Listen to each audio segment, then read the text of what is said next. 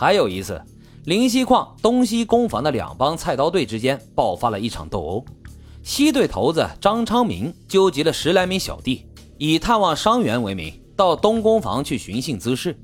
双方先在矿外的狭路上打了一场遭遇战，后来又来到矿东的大门口进行打斗。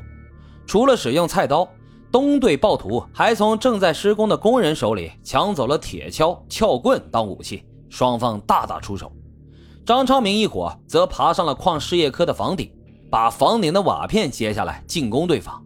一时间瓦片纷飞，砖头乱扔，直到黄昏时分，战火才得以平息。事业科的房顶也几乎是片瓦无存了。这次激烈的打斗导致矿山停工了四个多小时，交通也为之阻塞，造成了不小的经济损失。而更令人愤怒的是，他们甚至把黑手伸向了支援唐山的外地车队。唐山大地震发生之后，各地都有爱心人士和企业自发前往支援。在疑似支援唐山的邯郸运煤车队当中。共有三十多辆车，走到唐山古冶区灵溪矿附近的公路上时，遭到了菜刀队的打劫。同这个车队随行的还有一个施工队，当时啊有七十来人。他们以为自己人多，就没有把这个菜刀队放在眼里。结果呢，菜刀队的人举刀就砍，杀气腾腾，施工队的很多人都受伤惨重。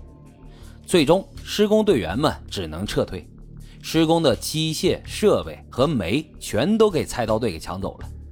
本来是援助唐山的，却遭到如此打击，大家是痛彻心扉。临走的时候，他们只能无奈地用石灰在路边的石头上写下“再见了，唐山”。数年之后，菜刀队的势力也越来越大，不仅在唐山称霸，在河北也成了势力最强的黑恶团。也成了势力最强的黑恶团伙，于是他们又开始开疆拓土，到外省去发展势力，把黑手伸向了整个东北。当时在东北呢，还有一股黑势力，号称是东北虎，可菜刀队丝毫不惧，经常跟对方约架火拼。有一次，双方在北戴河进行了一场火拼，当时参战人数达到了七百多人。在一片树林中展开了你死我活的争斗，双方的菜刀乱扔，钢管乱砸，只打得血肉横飞，一时间到处都是鬼哭狼嚎之声。战后，树林里更是一片狼藉，死了不少人，还有更多的被打成了缺胳膊少腿。最终呢，还是凶悍的菜刀队胜出，从此打败东北虎的菜刀队又有了唐山狼的称谓。成了唐山狼的菜刀队越来越猖狂，简直就成了人间恶魔。那时候的唐山，女人在大白天都不敢独自上街，小孩上学呢也必须由家长亲自接送。后来，甚至男人们上街都不敢单独走路了。不仅如此，菜刀队甚至敢明目张胆地到派出所挑衅滋事。一九八二年五月。一个漂亮的少女在街上被一个菜刀队成员赵全海挑衅，她不甘受辱，起身要逃，赵全海就在后面狂追。幸亏这灵溪矿派出所不远，女孩便直接跑到了派出所里面避难。这一般情况下，歹徒这时候就应该止步了，谁敢去派出所闹事啊？可是赵全海偏不，他直接就窜到派出所，当着民警朱文高的面继续追打那个女孩。已经抓住了女孩的长发，民警朱文高当即就上前严厉制止赵全海：“住手！竟敢跑到派出所来耍流氓！”赵全海呢，也因此被关进了劳教所。可过了几个月，赵全海出狱之后，民警朱文高的麻烦事儿可就来了。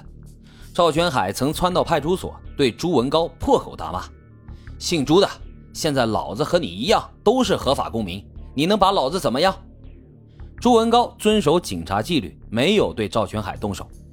但是赵全海经常纠集一帮小弟，拿着菜刀到朱文到朱文高家里找事儿。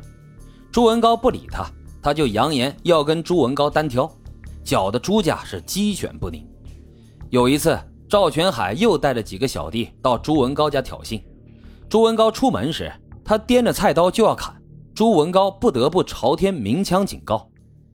派出所所长龚振山听到枪响，带着两个民警就赶到了现场，探明了情况后，一声令下，直接就给赵全海铐上了手铐。赵全海就像一条疯狗，向龚所长狂喊：“姓龚的，我跟你不共戴天！”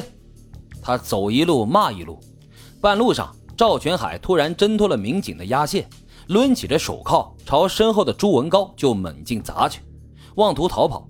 朱文高一个闪身，出于自卫，照着赵全海的腿部就开了一枪，子弹擦伤了赵全海的小腿，也总算给了他一点震慑。然而这一枪却给朱文高带来了新的麻烦。